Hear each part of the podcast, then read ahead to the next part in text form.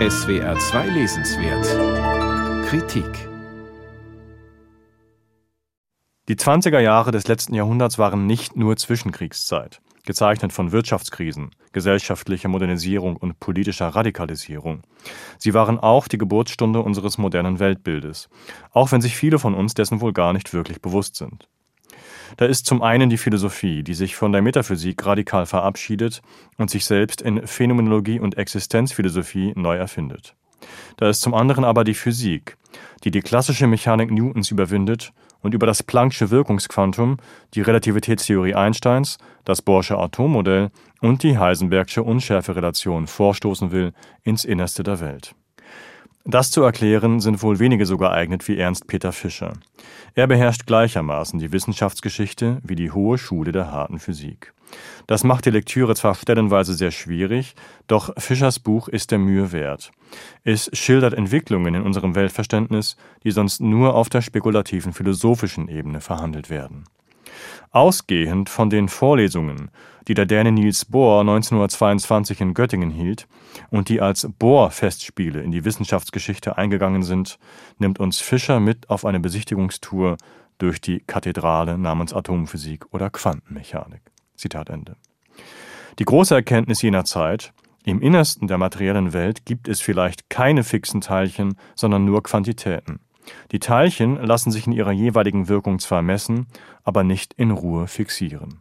In Fischers Worten Atome, Elektronen und andere Einheiten dieser Art sind also wirklich vorhanden, aber nicht als eigenständig existierende Formen des Seins, sondern nur in Wechselwirkung mit ihrer Umgebung. Atome sind Ursachen, aber keine Sachen. Es sind kontextuelle Objekte, die nur relativ zu Beobachtungsmitteln definiert werden können, Atome sind deshalb auch offene Systeme, die ähnlich wie eine Kerzenflamme sich ständig ändern und gerade dadurch ihre Identität bewahren. Damit, so Fischer, sei die Kategorie der Identität hinfällig.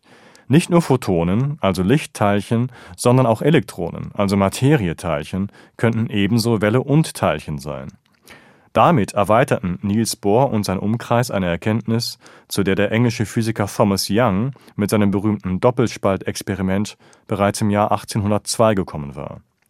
Eine zentrale Rolle in Fischers Erzählung nimmt der Aufenthalt Werner Heisenbergs auf Helgoland im Mai 1925 ein. Der junge Heisenberg war damals Assistent bei Bohr in Kopenhagen, wo er wiederum den Diplomatensohn Karl Friedrich von Weizsäcker unter seine Fittiche nahm. Blitzartig sei ihm auf Helgoland der Gedanke klar geworden, dass im Innersten der Welt keine stabilen Teilchen vorzufinden seien. Er erkannte, so Fischer, dass ein Elektron zum Beispiel dank seiner Wellenqualität gar keinen Ort hat, solange dieser von niemandem ermittelt oder bestimmt wird.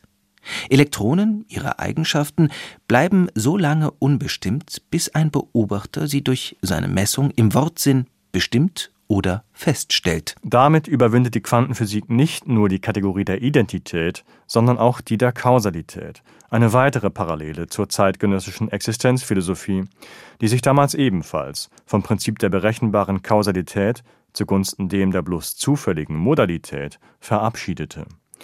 Wenn Martin Heidegger 1927 in Sein und Zeit schreibt, höher als die Wirklichkeit stehe die Möglichkeit, so liest sich das als Paraphrase der zeitgenössischen Erkenntnisse der Quantentheorie, wonach wir die sichtbare Welt an sich immer nur in ihrer Aktion, niemals aber in reiner essentieller Form auffinden könnten. Sie bleibe ontologisch in ihrem Sein unbestimmbar. Ernst-Peter Fischers Stunde der Physiker erzählt die Revolution unseres Weltbildes in der Epoche zwischen den Weltkriegen nicht aus philosophischer, sondern aus naturwissenschaftlicher Warte, wobei die Grenze zwischen beiden fließend wird. Ein geistesgeschichtlich kluges, stilistisch brillantes Buch, das stellenweise überfordert und gerade deshalb sehr zur Lektüre empfohlen sei. Ernst-Peter Fischer, Die Stunde der Physiker. Einstein, Bohr, Heisenberg und das Innerste der Welt. C.H. Beck, 288 Seiten, 25 Euro